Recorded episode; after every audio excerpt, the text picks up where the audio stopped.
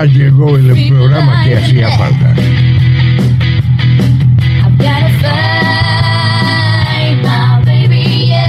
Doctor Merciel, un espacio de salud.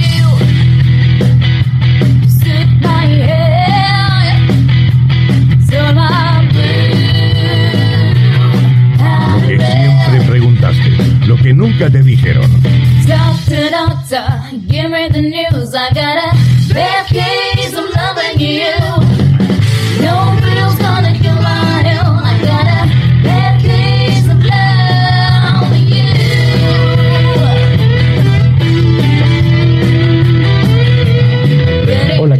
amigos? Aquí estamos otra vez con Doctor Berciel, un espacio de salud, el programa solidario de la Fundación Sueños y Utopías que es compartido por más de 3.200 radios de habla hispana. Si querés encontrarnos, estamos en Spotify como Doctor Merciel, un espacio de salud.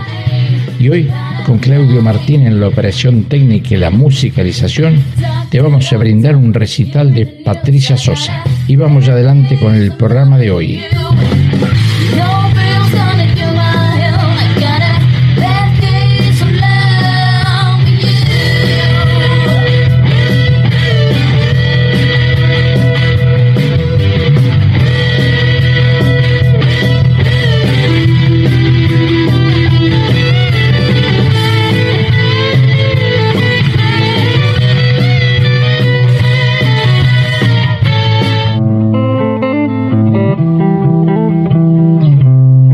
Medicina existe un interrogante que debería activar la curiosidad científica, aunque en verdad no sucede así. Este dilema universal es, ¿por qué existe la obesidad? Como en un ping-pong de preguntas y respuestas, vamos a ir aclarando cada uno de los puntos que hacen, mantienen y perpetúan la obesidad año tras año y década tras década. ¿Es la obesidad una verdadera enfermedad? Si tomamos el criterio inalterable de que una enfermedad es la alteración del equilibrio fisiológico del organismo, vemos que en la obesidad este criterio no se da, pues los cambios de funcionamiento metabólico, como el exceso de insulina, la alteración de la termogénesis, etc., se dan con posterioridad a la aparición del exceso de peso y como consecuencia de él, no como su causa, cosa que sucede con toda otra enfermedad. El obeso presenta un funcionamiento metabólico igual al de un individuo delgado, solo que a mayor velocidad.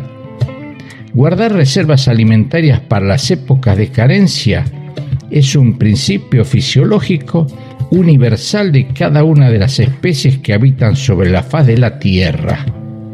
La única diferencia entre el obeso y el resto de las criaturas animales es que se convirtió, por alguna razón, en un exagerado al momento de proveerse sus reservas futuras.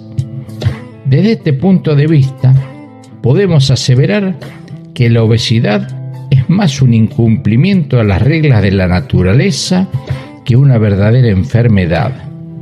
Si tenemos en cuenta que el instinto de conservación, por vía de la cotidiana provisión de alimentos, es universal y supremo en toda especie viviente, que el ser humano presente su funcionamiento metabólico con una innegable prioridad hacia la ganancia de reservas, es decir, del aumento de peso, y no hacia el déficit de las mismas, es decir, el perder peso, es algo totalmente normal.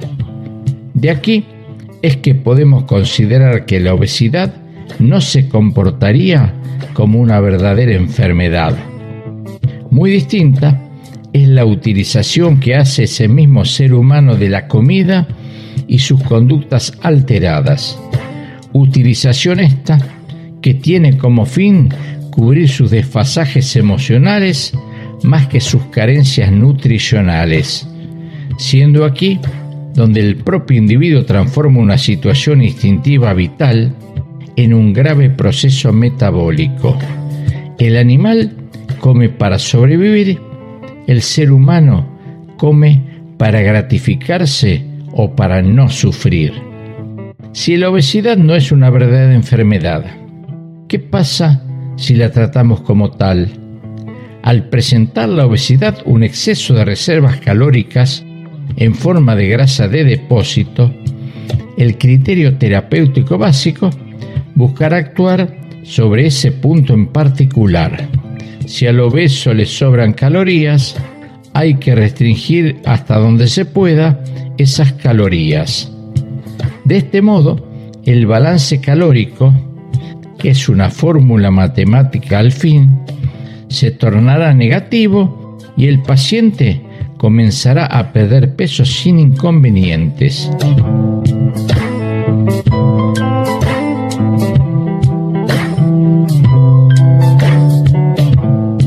Esta sería, y es en la práctica diaria, la forma habitual de encarar la corrección del sobrepeso, al interpretar como patológico que a un mamífero superior se le ocurra querer guardar reservas alimentarias. La resistencia metabólica que se origina a corto o mediano plazo de instaurado un régimen alimentario anormalmente hipocalórico, es decir, un régimen de hambre, nos alerta que se puso en marcha el mecanismo ancestral de defensa, hambre, falta de comida y muerte. ¿Por qué? Por haber interpretado como una simple enfermedad por exceso de grasa, lo que en realidad es un complejo sistema de supervivencia animal. Encarar la obesidad como una enfermedad y combatir solo uno de sus síntomas el exceso de peso solo puede llevar al fracaso y a mayor obesidad futura como represalia por haber puesto en riesgo la continuidad de una especie. Si encaramos la obesidad como una simple patología de salud, como una enfermedad, ajustando los niveles de alimentación hasta márgenes rayanos con la emergencia de hambre, es decir, dietas hipocalóricas extremas, repetitivas o continuas, lo único que lograremos es hacer más resistente y lejana la posibilidad de una solución del problema. Peor aún es tratar de corregir los cambios metabólicos típicos del sobrepeso con fármacos indicados sin diagnóstico de certeza previo. Muy pocas de las cosas que suceden en la obesidad son pasibles de ser corregidas con una o varias medicaciones. Para adelgazar hay que tratar de acercarse al humano original, gran consumidor de proteínas por ser un cazador, pobre consumidor de carbohidratos por ser un recolector. Y con adecuada e intensa actividad física por ser un caminador por excelencia. Porque la obesidad es un proceso de salud inherente solo al ser humano? Existen varias explicaciones que nos fundamentan que la obesidad es un proceso de salud inherente solo al Homo sapiens como especie animal. Es menester aclarar que la obesidad animal, salvo en los roedores genéticamente obesos, utilizados en las experiencias de laboratorios se da solamente en casos de reclusión o domesticación. En el libre albedrío de la ecología animal no existe la obesidad. Ninguna especie presenta sobrepeso a pesar de que los alimentos estén a disponibilidad en calidad y cantidad. Los animales pueden morir de hambre pero nunca van a morir por obesidad. Para explicar la obesidad humana debemos considerar dos elementos que son patrimonio exclusivo del hombre y que a la postre lo llevaron a dominar el mundo, pero que no lo dejaron dominar su propio cuerpo. Primero, que todas las especies, en determinadas circunstancias, son capaces de alterar su medio ambiente, para bien o para mal, pero es el hombre el único que puede, además de alterarlo, manipularlo a discreción.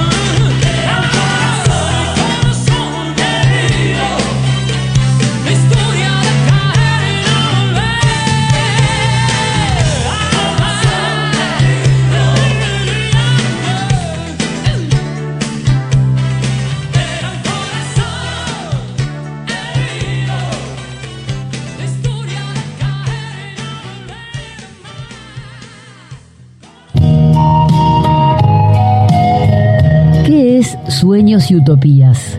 La Fundación Alimentaria Sueños y Utopías es una entidad civil sin fines de lucro abocada a la prevención de la obesidad y la desnutrición infantil.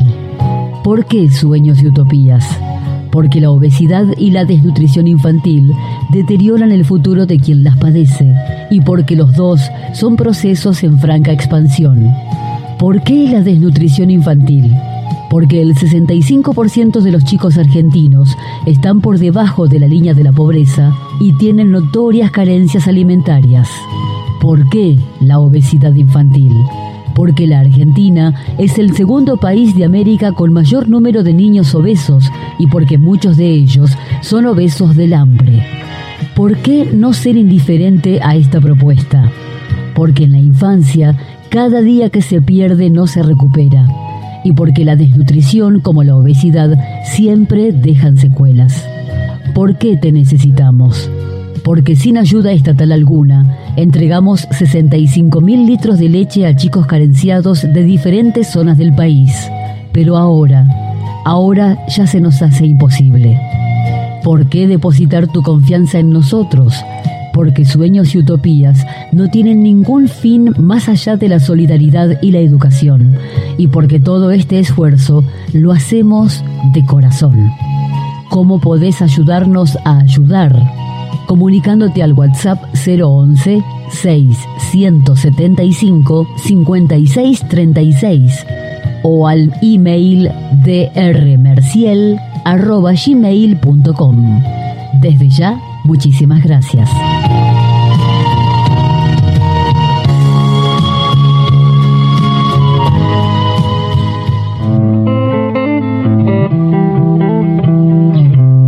Domesticación de los animales para proveerse de carne y leche, pero por sobre todo el descubrimiento de la agricultura con la utilización masiva de los carbohidratos presentes en los cultivos primarios, como el trigo, el arroz o el maíz, alteró el equilibrio de una criatura, el Homo sapiens, criatura dotada de un páncreas metabólicamente pequeño y preparado para tolerar una baja cuota de carbohidratos, lo justo para ser un cazador, no para ser un agricultor. Ante esto, me viene a la memoria una frase que escuché hace un tiempo de alguien que sin ser fatalista graficó todos los males de la humanidad diciendo, maldita agricultura. En segundo lugar, el Homo sapiens es una criatura única e irrepetible. No existe sobre el planeta otro animal de su misma especie. Hay mucha variedad de felinos, mucha variedad de caninos, mucha variedad de aves, pero solo un ser humano. Este original prototipo animal surgió en un hábitat de calor extremo como lo es el África Oriental, y como tal fue diseñado para soportar las condiciones de su ambiente original. Tiene piel negra, miembros extremadamente largos, cuerpo delgado y por sobre todo poca grasa. Estos fueron los fundamentos que se le aportaron al humano primitivo para protegerse del calor. Por supuesto, que ningún mecanismo fue preparado para protegerlo del frío, puesto que no existe frío por esas latitudes del África. De lo expuesto surge que cualquier mecanismo que se pusiera en marcha para compensar una merma en la temperatura ambiente tomaría a ese primer humano por sorpresa y totalmente indefenso. Ese mecanismo que en verdad se puso en marcha con la migración para poblar el mundo es la acumulación de grasa corporal. Fuera de su África natal, el hombre perdió su color original, redujo su altura, acortó sus miembros y guardó grasa. Esa grasa que no tenía ni tiene ninguna posibilidad de ser neutralizada metabólicamente. Esta dualidad entre la manipulación ecológica y el éxodo de su origen como especie hacen del hombre el único animal pasible de ser obeso. Por eso, todos y cada uno de los habitantes del mundo fueron, son y serán pasibles de ser obesos si las condiciones se dan en forma adecuada. Si la obesidad es un padecimiento esencialmente humano, su corrección debe ser esencialmente animal. Tratar de corregir al obeso con hambre, que no puede tolerar, con actividad física que no puede realizar, con objetivos que no puede alcanzar o con promesas que nunca llegarán, es encarar la solución de su problema desde un punto de vista muy humano y muy normal, pero muy poco efectivo y real. Si la obesidad es un padecimiento esencialmente humano, es porque lo anímico se hace trascendental en su génesis.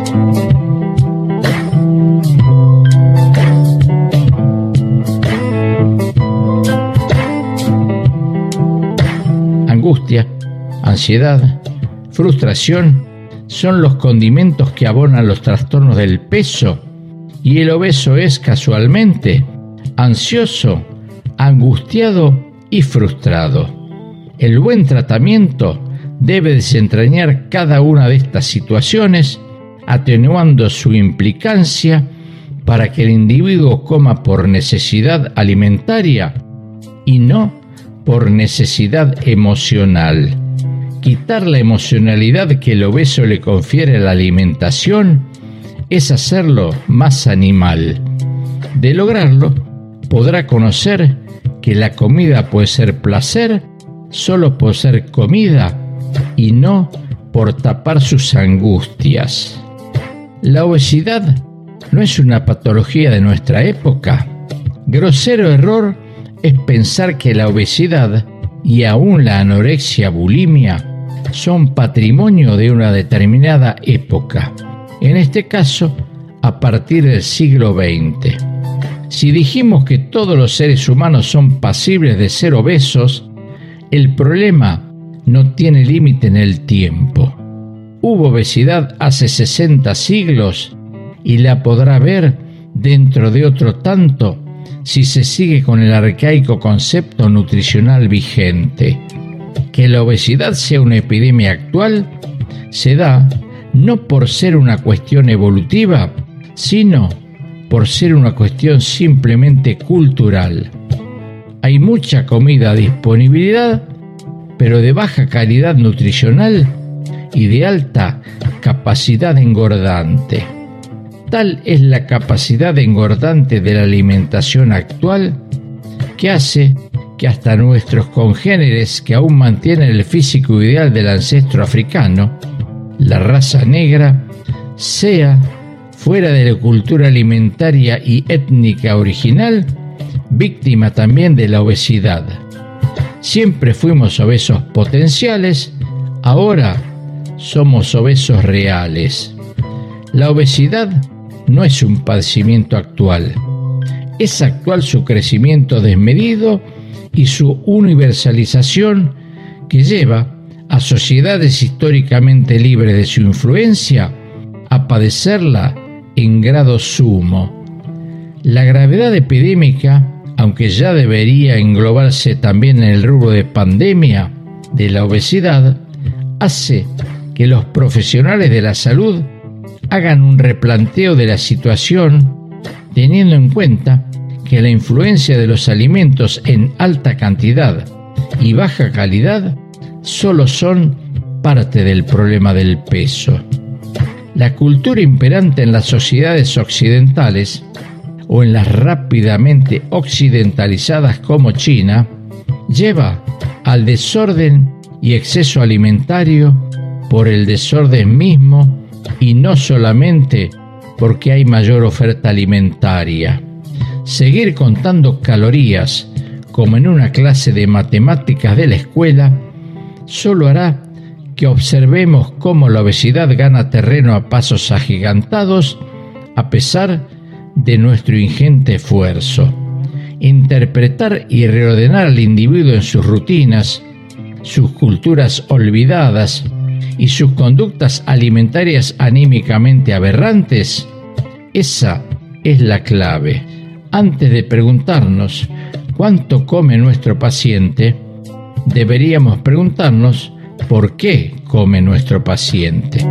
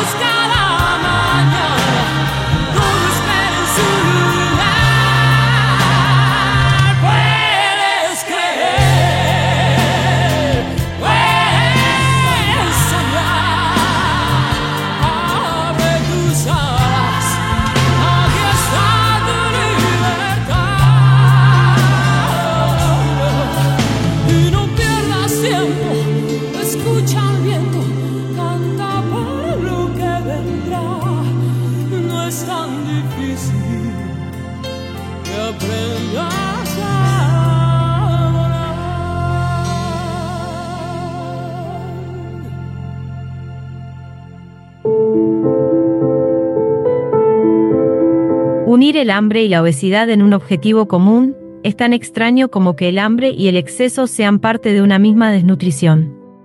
Aunque suene paradójico, el obeso es un desnutrido por exceso. El desnutrido tiene hambre constante, el obeso también. El desnutrido es apático por hambre, el obeso lo es por angustia. El desnutrido tiene bajas defensas, el obeso también. El desnutrido se enferma a menudo, el obeso también. El desnutrido es anémico, el obeso también. Al desnutrido le faltan proteínas, al obeso también.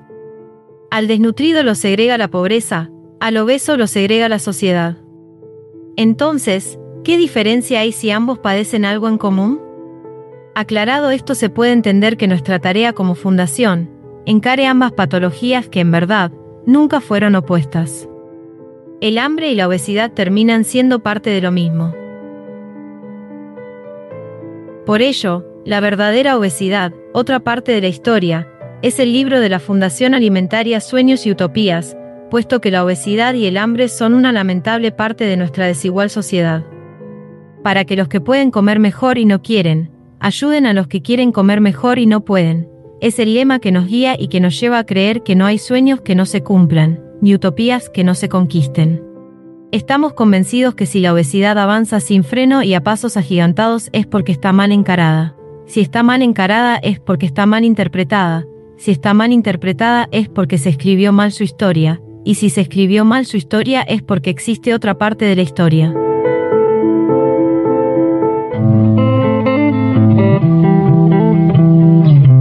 ¿Es la actividad física la clave para vencer la obesidad?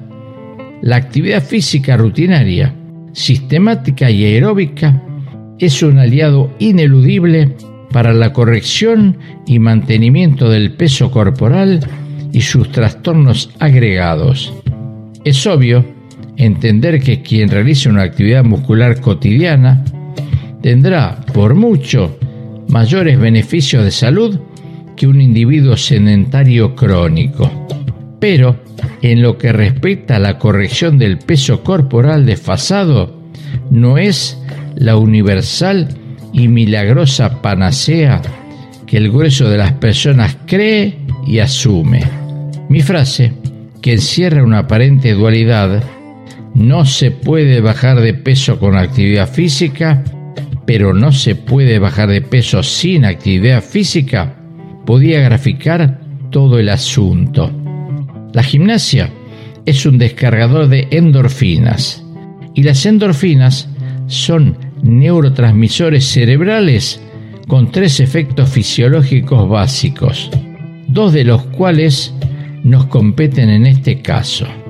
Son potentes analgésicos e incrementan los niveles de gratificación y placer, aumentando así el reflejo de hambre. Tomando en cuenta los dos factores que nos interesan en la relación obesidad-actividad física, la gratificación y placer y el incremento de reflejo de hambre, la aparición de uno u otro mecanismo metabólico depende de la intensidad de la actividad física a realizar. Si nuestra actividad muscular desencadena el mecanismo de gratificación y placer, estamos ayudando a la pérdida de peso. Un individuo contento no se descarga compulsivamente por la comida.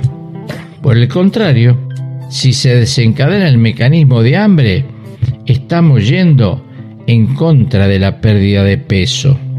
Esta dualidad es la que hace que la actividad física se convierta en un elemento de ayuda o de perjuicio para el peso, pues la gimnasia y el peso tienen una relación conflictiva.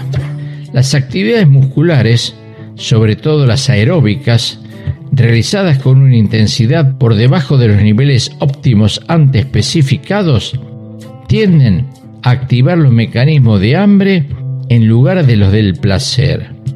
Como los obesos, por sus propios problemas estructurales, siempre se van a hallar en condiciones físicas desventajosas, una gimnasia sin dieta puede ser más peligroso que si no se hace nada. Muchos individuos sobre todo mujeres, que siguen subiendo de peso a pesar de hacer gimnasia, se hallan inmersos en el mecanismo de activación de hambre por no hacer su actividad física como corresponde. Al momento de querer corregir un sobrepeso, hacer gimnasia sin mejorar la alimentación es de alto riesgo. Porque todos los alimentos dietéticos no son capaces de frenar la tendencia alcista del peso. El criterio universal que se impone para la comercialización de los alimentos dietéticos es dotarlos de un bajo valor calórico mediante la reducción de su tenor graso. Todo alimento dietético es reducido en su concentración de grasas. Este concepto es alimentariamente adecuado solo en parte.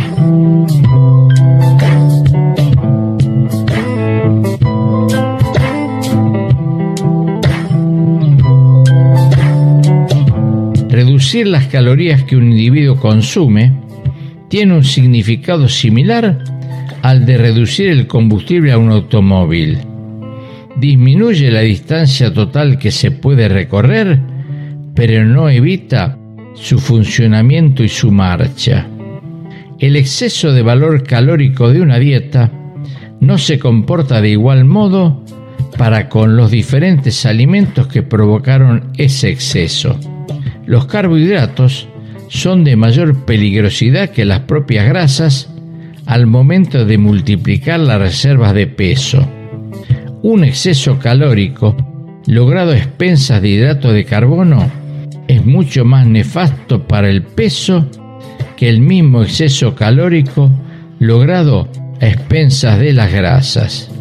Esto tiene una explicación fisiológica primaria que se puede resumir en dos frases casi anecdóticas. El grueso de la grasa de los seres humanos se fabrica a partir de los hidratos de carbono y la grasa alimentaria forma grasa corporal solo cuando la ingesta supera el gasto metabólico del individuo. Podríamos decir entonces, exagerando la nota, que la grasa alimentaria no forma grasa corporal. Luego de esta explicación, se puede entender por qué muchos alimentos dietéticos bajos en grasas, pero no bajos en carbohidratos, son ineficaces para reordenar los excesos del peso. No son en realidad tan dietéticos como vastamente se publicitan. Un alimento, para comenzar a tomarse como eficazmente dietético, debe aportar el menor porcentaje de carbohidratos que su fórmula nutricional le permita. Si a su vez presenta un menor valor calórico a expensa de la reducción de grasas, mucho mejor. Pero en su elección entre menos carbohidratos o menos calorías, siempre se debe elegir la primera opción. Comer alimentos hipocalóricos con alto contenido en hidratos de carbono es como colocar el carro delante del caballo. Saber interpretar la fórmula alimentaria de un producto dietético o no es el primer aprendizaje para un individuo que desee corregir su sobrepeso. No fijar la vista solamente en el valor calórico del alimento. Buscar la concentración de carbohidratos y elegir el de menor agregado glucídico como opción dietéticamente válida. Porque si el problema de la obesidad es el exceso de reservas calóricas, se puede adelgazar sin reducirlas. Ya esbozamos en el punto anterior un principio de respuesta a este interrogante casi ilusorio para los adscriptos a la cultura de las dietas hipocalóricas a ultranza, las famosas dietas de hambre. Manejar criterios calóricos puros, contar, reducir, agregar o cambiar calorías como en un juego de ejercicios matemáticos, es actuar sobre las cantidades que se comen.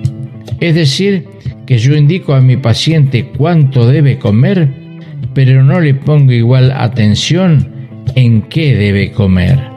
¿Es lo mismo comer un poco de lo malo que mucho de lo bueno?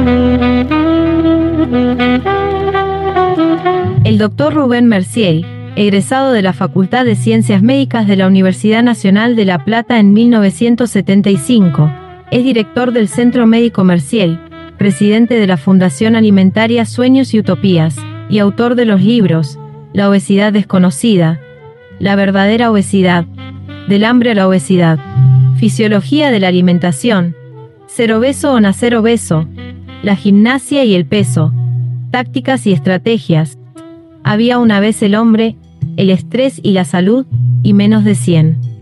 Es de hacer notar que sus libros recibieron múltiples distinciones y reconocimientos, como la del Honorable Congreso de la República Argentina.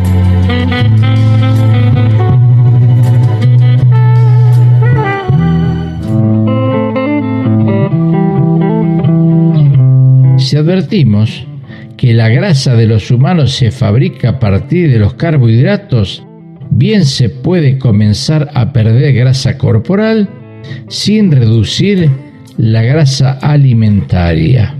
El barón Justus von Liebig ya comprobó en el año 1851 que los seres humanos priorizan para la formación de su propia grasa corporal los carbohidratos y no la propia grasa alimentaria. Amén de este dato crucial, podemos deslizar otros dos parámetros que se convierten en la piedra filosofal de la pérdida de reservas adiposas y que muy pocos tienen en cuenta.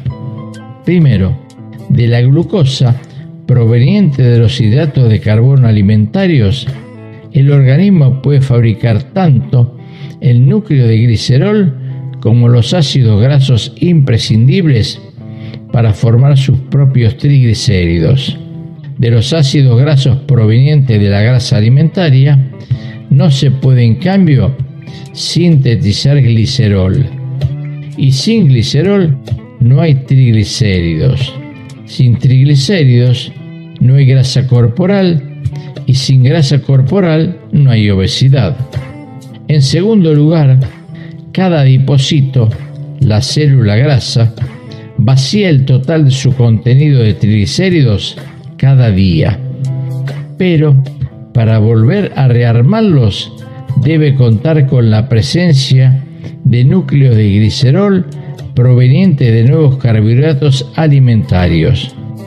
El adipocito puede volver a utilizar los ácidos grasos que dejó ir hace un momento, pero no puede hacer lo mismo con el glicerol. Así, si no entran carbohidratos, no hay nueva glucosa alimentaria. Sin glucosa alimentaria, no hay glicerol. Sin glicerol, no hay triglicéridos. Sin triglicéridos, no hay grasa corporal. Y sin grasa corporal, no hay obesidad. Simple y directo. En estos pocos primarios y antiguos fundamentos fisiológicos se basa la capacidad de hacer adelgazar sin entrar en los peligrosos mecanismos de defensa ante el hambre crónica que provocan las dietas hiperrigurosas de baja cantidad o las llamadas dietas de hambre. ¿Por qué todas las dietas en algún momento dejan de ser efectivas? Hacer perder reserva de grasa a una persona, aunque su exceso sea notorio y patológico, representa para la naturaleza primitiva del cerebro emocional una agresión grave e imperdonable. Cada gramo de grasa corporal que se sacrifica alimentariamente es un minuto menos de vida que tiene ese animal que habita en nuestro sistema límbico cerebral. La posibilidad de muerte por falta de comida se torna entonces en una peligrosa realidad. ¿Por qué sucede esto? Por dos cuestiones que hacen a la naturaleza de todos los seres vivos y en especial de los mamíferos superiores de los que somos parte. En primer lugar, ningún animal presente en sus condiciones originales sobrepeso ni obesidad. Por lo tanto, si no existe el exceso de grasa, la naturaleza no está obligada a tener un balance de reservas de grasa que excede el límite máximo normal.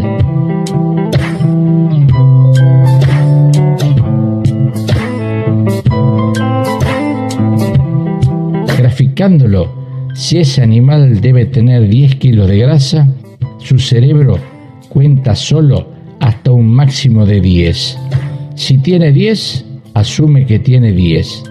Si tiene 20, asume que tiene 10. Si tiene 30, asume que tiene 10. Ahora, si tiene 9, asume que perdió un kilo de grasa y trata de recuperarlo. En segundo lugar, cada vez que un animal no come o come menos de lo que necesita, es porque no hay comida disponibilidad y deben ponerse en marcha todos los mecanismos de supervivencia. Que el ser humano sea el único animal que no come habiendo alimentos a disponibilidad en su afán de adelgazar, no tiene por qué saberlo la parte animal y primitiva de nuestro cerebro cualquier tipo de dieta va a perder su efectividad con el correr del tiempo debido a la puesta en marcha de los mecanismos de defensa de las reservas de grasa corporal. Es obvio que hacer dieta para perder peso representa un ataque a las reservas celosamente custodiadas por una naturaleza que no sabe de excesos ni de sobrantes ante el ataque se defiende de todos los modos posibles. Si trasladamos esta instancia de ataque-defensa a otros ámbitos, la reiteración en el tiempo de un mismo procedimiento dietético permitirá que el organismo la neutralice como parte de su mecanismo de defensa de las reservas adiposas. Las dietas pierden su efectividad al perder el factor sorpresa y transformarse en fácilmente previsibles. Hacer dieta es declarar una guerra contra las reservas de grasa del organismo. Como las reservas de grasa son reservas de supervivencia, hacer dieta es poner en peligro la continuidad de la especie como tal. Por supuesto que en la realidad la cuestión no es de esa magnitud, pero para la profundidad primitiva de nuestro cerebro, la interpretación final del asunto es simplemente así. Teniendo en cuenta esta represalia orgánica a nuestra guerra dietética, es menester tratar de cumplir con algunos indicadores que pueden atemperar el mecanismo de defensa contra el hambre. Primero, todo ajuste alimentario, sea este en cantidad, reducción calórica, en calidad, reducción hidrocarbonada o la combinación de ambos procedimientos, debe ser mantenida el menor tiempo útil posible. Es decir, se debe adelgazar lo más rápido que nuestro organismo lo permita. En forma periódica se deben variar las indicaciones dietéticas a fin de mantener un ritmo de adelgazamiento que intente frenarse solamente en los pesos estables determinados por la naturaleza, los set point, y no en cualquier lugar arbitrariamente elegido.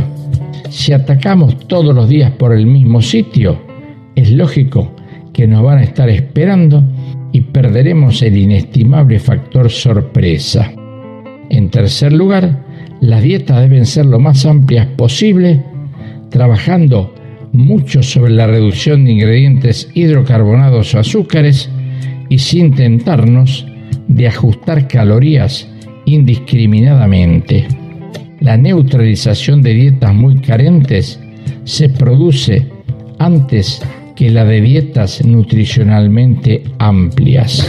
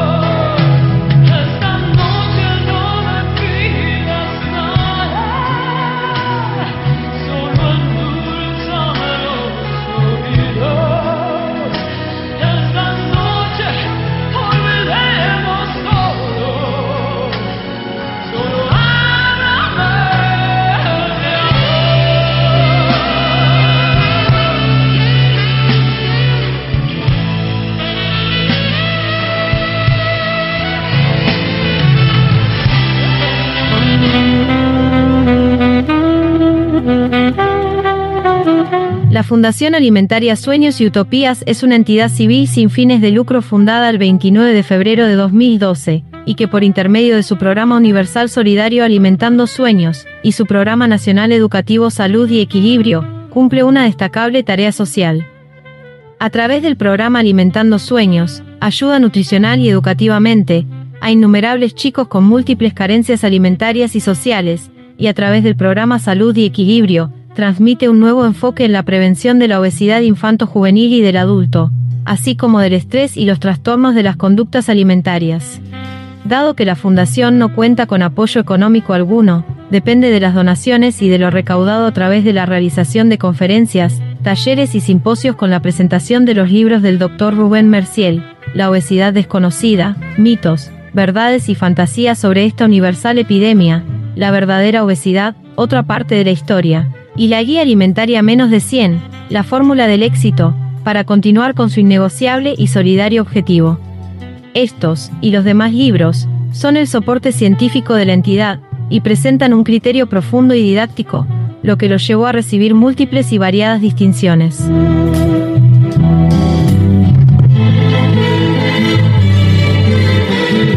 Ya llegó el programa que hacía falta. Doctor Merciel, un espacio de salud. Lo que siempre preguntaste, lo que nunca te dijeron.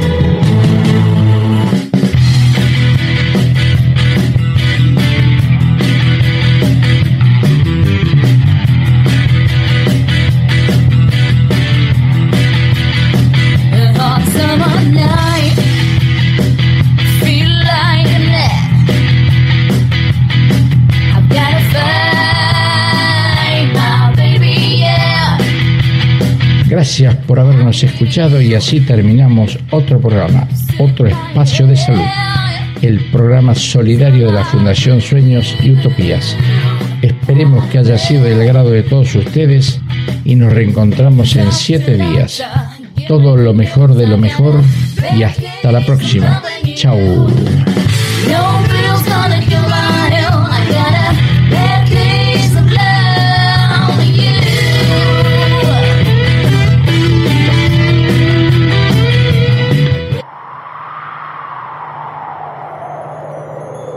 Que la tierra se vaya haciendo camino ante tus pasos. Que el viento sople siempre a tus espaldas. Que el sol brille cálido sobre tu rostro. Que la lluvia caiga suavemente sobre tus campos. Y hasta tanto volvamos a encontrarnos, que Dios te guarde en la palma de sus manos.